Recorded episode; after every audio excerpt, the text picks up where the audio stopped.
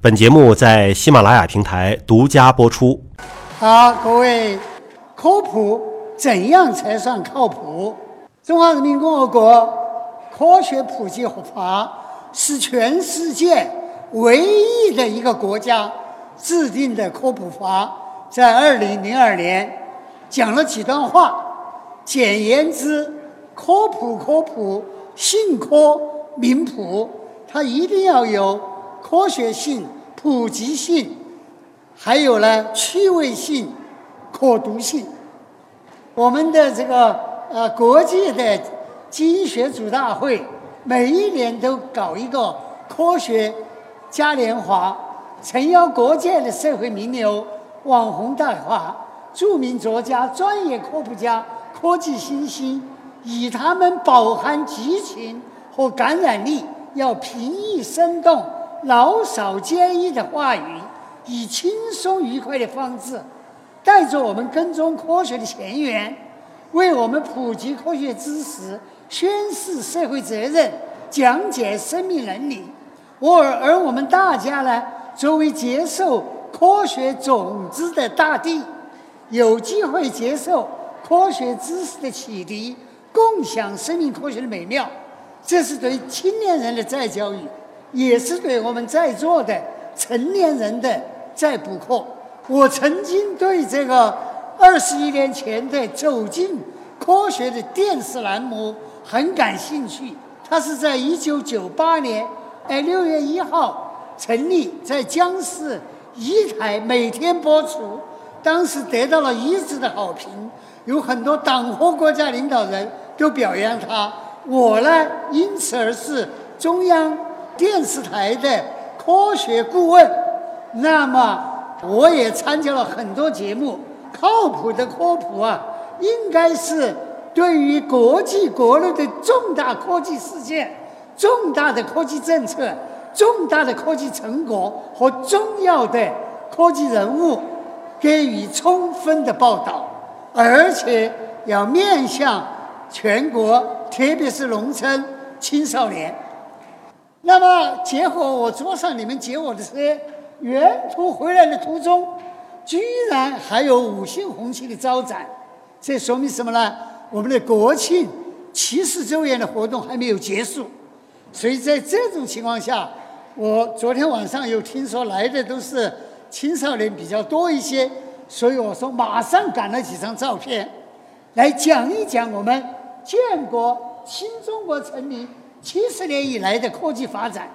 那么七十年的。科技啊，表彰了这个啊八位共和国勋章获得者，以及四十二位这个国家荣誉称号。那么跟我们科学有关的共和国勋章的获得者，在八个里边占了五个，有于明、申家栋、袁隆平、黄旭华、屠呦呦。我们现在的科学分为物质科学和生命科学。这五个人里边，搞物质科学的是三位，搞生命科学的是两位。当然，物质科学现在重点是信息科学。不过，我们的共和国勋章获得者这三位都是搞国防科学的，啊，都是搞上天入海的，啊，核科学呀、核武器的，啊，所以还没有真正的这个啊，这个现在我们是信息时代。信息科学家啊，但是我们有两位生命科学家，然后求其次，我们还有国家荣誉称号的获得者，这里边又有五位叫人民科学家。那么其中啊，像啊叶培建呐、陈开甲呀啊，基本上也是跟我们前面的啊差不多的。那么南仁东呢，他是搞那个啊五百米口径的。射电天文镜的吴文俊是我的老师啊，他是一九一九年我们中华人民共和国哎，我们五四运动开始的时候出生的。到了一九七八年，我考上研究生，他给我上第一堂数学课的时候啊，他就推崇中国的数学的铁真，他是这样说的，他说。以九章算术为代表的中国传统数学，同以几何原本为代表的古希腊数学，一起指去，国有千秋，犹如两颗璀璨的明珠，在世界的东方和西方交相辉映，在世界数学发展的历史长河中此消彼长，互为取代，一度西方数学领了上风。而且领了很长一段时间的上风，以至于今天我们一提到数学，言必称希腊、欧几里得、阿基米德，言必称西欧、牛顿、莱布利兹。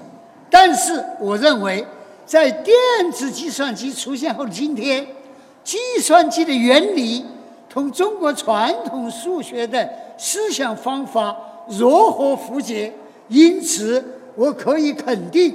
在未来的二十一世纪，以九章算术为代表的算法化、程序化、机械化的思想方法体系，要凌驾于以几何原本为代表的公理化、演绎化、逻辑化的数学思想方法体系之上，不仅不无可能，甚至说成是待成定局。本人也认为，并非。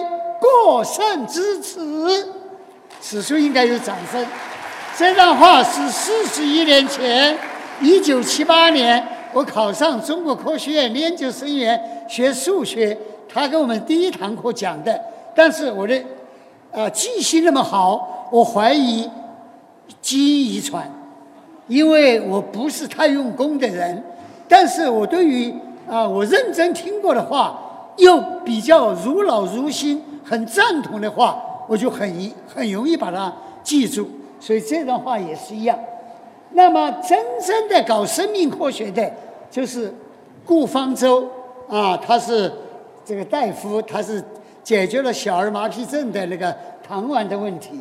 所以我觉得啊，我们对这个生命科学的关注还不是太够。那么现在我很简单的跟大家讲一讲，我认为七十年。中国科技发展的五个里程碑和七十项重大的科技成就，当然我只能像扫描一样把它扫过去啊，让大家大致了解一下。这个第一个里程碑是一九五六年，那个时候党中央召开了全国知识分子会议，周恩来代表毛泽东啊，向全国知识界提出向科学进军的号召。所以，这是我国科技史上的第一个里程碑。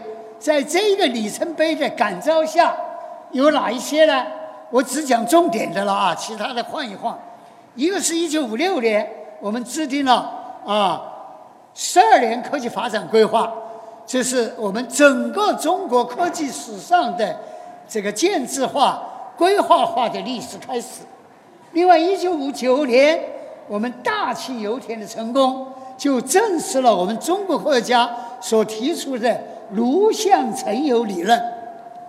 还有呢，这个我们一九六四年第一颗原子弹爆炸成功。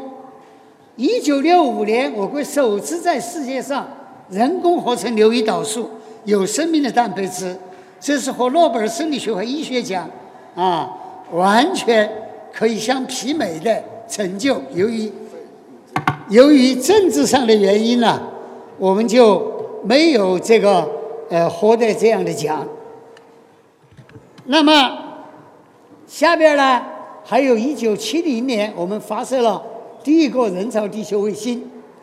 那么第二个里程碑是一九七八年科学大会的召开，迎来了科学的春天，提出了科学技术是第一生产力。知识分子是工人阶级的一部分。四个现代化的关键是科学技术现代化。那么，这个七八年呢，全国科学大会就迎来了科学的春天，而且呢，青蒿素炼制成功。八一年，袁隆平的杂交水稻获得了国家的发明奖特等奖。那么，一九八六年又有了八六三计划的启动。以及北京政府电子对撞机的成功和中国科学院的成立，那么到了一九九五年，我已经在北京了，我参加了这个啊科教兴国大会。那么这是第三个里程碑，科教兴国就有了我国的载人航天工程的首飞。关键在于，我觉得最伟大的一件事，我是亲自参与知道的，那就是二零零零年六月二十六号，人类基因组测序完成，是二十世纪的三大科学工程之一。而六月二十六号，这个美国总统克林顿在美国宣布的，好像当时英国首相也参加。过了两天，六月二十八号，就是。当时的江泽民总书记宣布，而且接见了我们现在的华大基因的科学家啊，杨焕明等人。那么虽然是人类基因组测序百分之一，但是没有这百分之一就没有百分之百。而且因为美国它是搞了百分之五十四，剩下的是英国，真的好像德国、法国、日本，也就是有百分之二啦、三啦、四。所以我们完成百分之一，那是很不容易的。我最记得那个时候是，这个杨焕明院士亲自到我们中国科技馆来，这个在我们中国科技馆设计了一个展览啊，叫“人类基因组计划百分之一”。接着我们党和国家领导人啊，国务院总理啊，全国人大的这个委员长啊，都来看。那么再过了两三年。我们的总书记也来看，对人类基因组测序啊给予了很高的评价。那么除此之外，到了二零零二年，我们中国科学家又率先绘出了水稻基因组的框架图，在二零零五年清晰图在这个呃科学杂志上发表。第四个里程碑。是二零零六年啊，这个我更参与了，因为我有幸参加了国家中长期科学和技术发展规划纲要的战略研究，我是其中一个研究组的组长。后来又是全民科学素质行动计划纲要起草组的组长，所以当时提出的是中国特色自主创新。那么嫦娥一号发射成功了，而且。十二年前，二零零七年，我们完成了第一个中国人，也是第一个亚洲人，也是第一个啊黄种人的基因组图谱的完成。啊，二零一零年，我们又完成了千人基因组计划。同时呢，二零一零年，我们的千万亿次啊超算。那么获得了世界五百强第一，直到现在啊，差不多十年了，我们基本上是第一。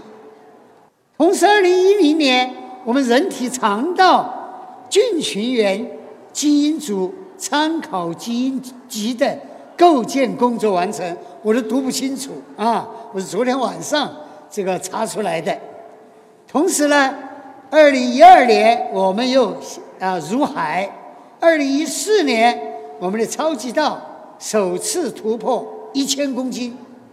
那么最后第五个里程碑就是创新驱动发展。党的十八大，特别是九大以来，新时代啊，把创新放在国家发展全局的核心位置啊，坚持创新驱动发展的战略。那么在这个阶段，像屠呦呦就荣获了诺贝尔生理学和医学奖。另外，关于我们的科学实验，悟空号、墨子号、天宫二号、中国天眼、人造太阳啊，都能够在世界上占有这个很高的地位。同时呢，这一两年，一个是啊 C 九幺九大飞机，一个是港珠澳大桥。今年啊，还有五 G 商用元年。当然，二零一八年成功克隆了非人类啊，非人的灵长类动物，叫猕猴。所以应该说，克隆人也问题不大了。不过，我相信大家还是不愿意把自己克隆。那么新中国有八项重大的科技成就，其中有基因组研究，那里边大概四个是生命科学，四个是物质科学。那么是根据当时的啊这个也不是年代吧，啊两弹一星，我想问一问在座的孩子们是哪两弹哪一星？你们回答我好不好？第一弹什么弹？原子弹。第二弹呢？有人说氢弹，有人说导弹。告诉你们，第二弹是导弹，一星是卫星。那么氢弹跑哪儿去了？氢弹和原子弹都叫核弹，所以两弹一星是核弹、导弹、卫星。好了，这段话非常重要啊！我希望孩子们费个劲把它读一下。经过新中国成立以来，特别是改革开放以来的。不懈努力，我国科技发展取得了举世瞩目的伟大成就，科技整体能力持续提升。那么，我们可不可以说一句话：厉害了，我的国！同意的鼓掌。好了，暂停。下边说一些重要理由、领域方向跻身世界先进行列。某些前沿方向开始进入并行领跑阶段，我觉得这一句话是对第一句话的补充。第一句话厉害了我的国，第二句话我的国还不是那么太厉害。但是我们基因组测序，我们基因组研究啊，我们华大基因的工作，它是跻身于世界先进行业的，它是进入了并行和领跑阶段的。所以这一点在我们中国的高科技领域是起到了带头作用。最后第三句话，正处于从量的积累向质的飞跃，从点的突破向系统能力提升的重要时期。这就说明我们我的国厉害了，我的国现在还不是太厉害。除了我们基因组研究啊，除了我们华大基因很厉害啊，那么。第三句话念完了过后，那就靠我们在座的人继续努力，让我们的未来就更加厉害啊！那么这就是三句话。那么最后我花一两分钟讲一讲二十一世纪尚待解决的四大科学问题。一个是关于自然界的起源问题，宇宙的起源、物质的起源、生命的起源、人类的起源。虽然已经有了宇宙的大爆炸学说等等，但是还早得很。你看物质，我们现在能见的物质只是整个宇宙物质的百分之五，还有百分之五是不可见的。所以我们要发射什么悟空号啊啊这些去找他们。另外呢，第二个难题是在物质科学领域相对论的局域性和量子力学的普适性的啊这个矛盾问题没有解决。第三个问题是我们生命科学领域遗传与进化的关系问题还没有最终解决。第四，在思维科学领域，我们脑科学、认知科学啊的本质啊规律性和发展问题没有解决。那么，未来科技发展的趋势总趋势，我在几年前《求是》杂志上发表了一篇文章，是命题作文，上面的人说。中央有一个领导要叫李科学馆馆长写篇文章登《求是》杂志，题目叫做《当代科技发展的态势与前瞻》。我说这个这个题目我不敢写，说但是既然交给你写，你就写。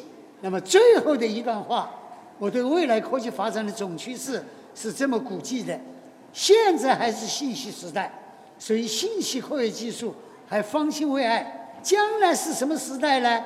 也可能是新能源，也可能是新材料，但是更有可能是生命科学、生物技术、基因工程。